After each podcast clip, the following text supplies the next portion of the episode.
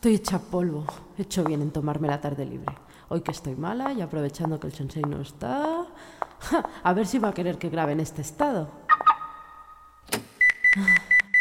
Bueno, un poco de música para no dormirme. A ver. Esta, esta, esta me la sé. Baby, baby. Baby. ¡Ah! ¿Sensei? ¿Pero cómo? Bueno, estoy malita y pensaba que... Ah, pero me encuentro mal y tengo mocos. Muchos mocos, mire.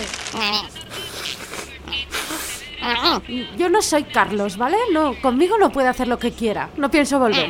Que, que no, que no, que suelta el volante, que no. ¡Ah!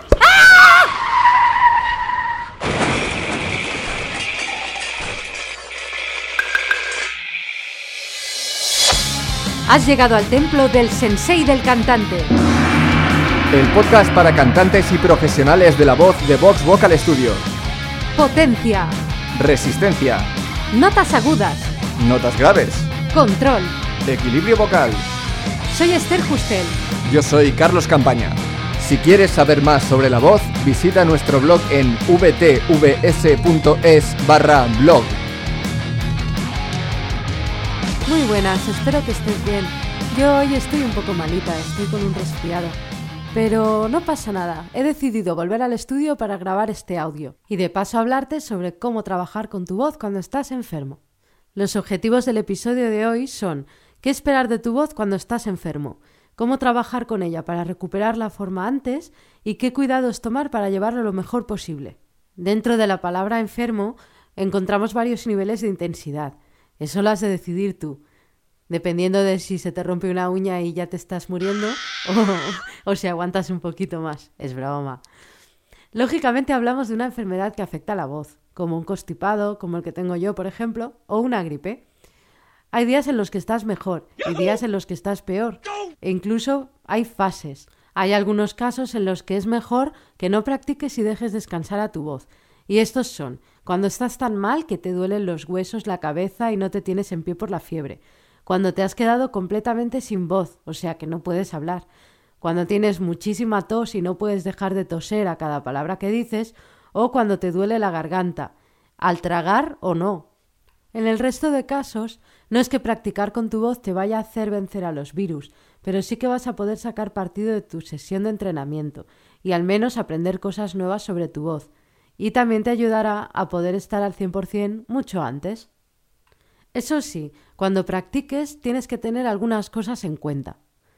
La primera, muy importante, tu voz no está al 100%, así que no le exijas eso. Practica a mucho menos volumen de lo que haces normalmente. Ten en cuenta que tu voz no va a responder igual que lo hace siempre. Es posible que la notes más airosa o más débil, así que no quieras que suene igual que cuando está normal, porque con eso solo conseguirás forzarla. Es como si a alguien que se ha torcido un tobillo le quisiéramos hacer correr una maratón no va a poder en ese momento. En algunos casos tus cuerdas pueden engrosarse y eso te va a dar una falsa sensación de seguridad. Vas a pensar que vas a llegar mucho mejor a los agudos o a los graves. Tampoco es buena idea intentar superar tus límites estando en este estado. No quieras acceder a las notas superagudas o a las notas supergraves. Mantente en un rango cómodo y con ejercicios que te sean fáciles y descansa más a menudo de lo que normalmente lo haces. No quieras hacer sesiones maratonianas de entrenamiento vocal estando malo. Eso sí, puedes hacer cosas que de manera normal no puedes, así que aprovecha y vacila. Voz de troll, voz de ogro, etc. Tu voz se vuelve más grave de lo normal y desaparece un poco o del todo el resonador nasal. A veces, depende del caso, no puedes decir la M, ni la N, ni la ñ porque tu nariz está totalmente tapada y hablas como Me parece que no tengo la voz muy bien. Ya, ya, con esto no vacilas nada, pero es divertido. Lo que seguro que puedes hacer es llegar a notas mucho más graves de lo que puedes llegar normalmente. Y eso sí que es divertido. Y aunque solo sea para vacilar, mira, mira. Mo, mo, mo, mo, mo. Y si me esfuerzo mucho, mucho. Mo, mo, mo, mo, mo. Mm, bueno, vale, este no cuela. Ha habido un poquito de magia de estudio. Volviendo a cosas serias. ¿Qué ejercicios son convenientes cuando estás enfermo? Pues ejercicios que sean poco agresivos con tu voz. Los ejercicios en los que mantienes tu boca cerrada o casi cerrada son ideales. Por ejemplo,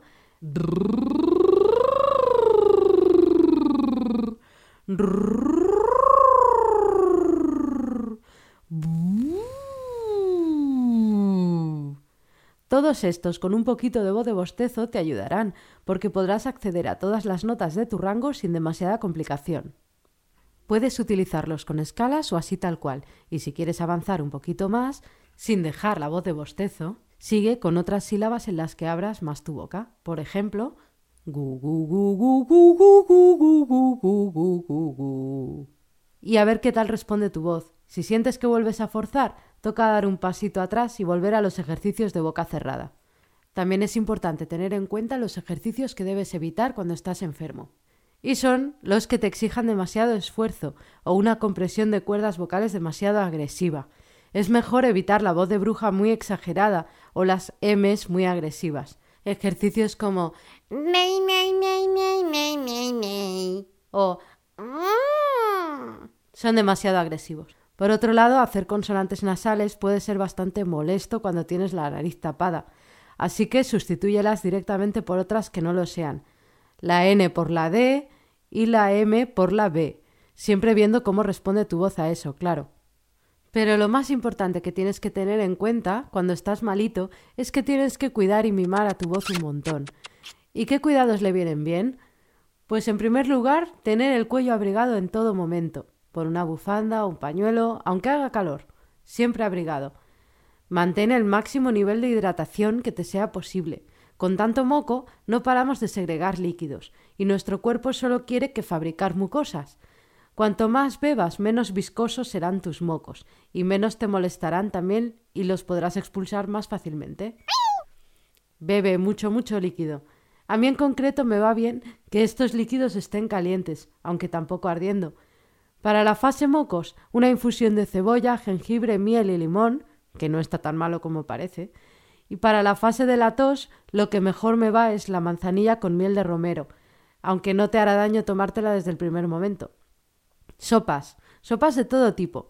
Además yo le añado jalapeños para que pique y así me haga soltar más mocos todavía. Tienes que tener en cuenta que respirar por la boca es fatal, reseca las cuerdas muchísimo y además puedes empeorar mucho porque das vía libre a los gérmenes, sobre todo si estás en la calle, porque el aire está más frío, hay más bacterias, etc. Pero en casa también hay que tener cuidado con esto. Y lo que peor llevo yo, por ejemplo, son las noches. Tener que dormir con la nariz tapada y que si duermes de un lado se te tapona el lado que está más cerca de la almohada. Te giras hacia el otro lado, se te destapona ese, pero se te tapona el otro lado.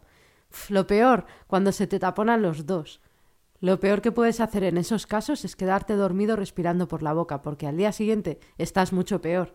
Lo ideal es que te despiertes y te hagas una limpieza nasal cada X tiempo.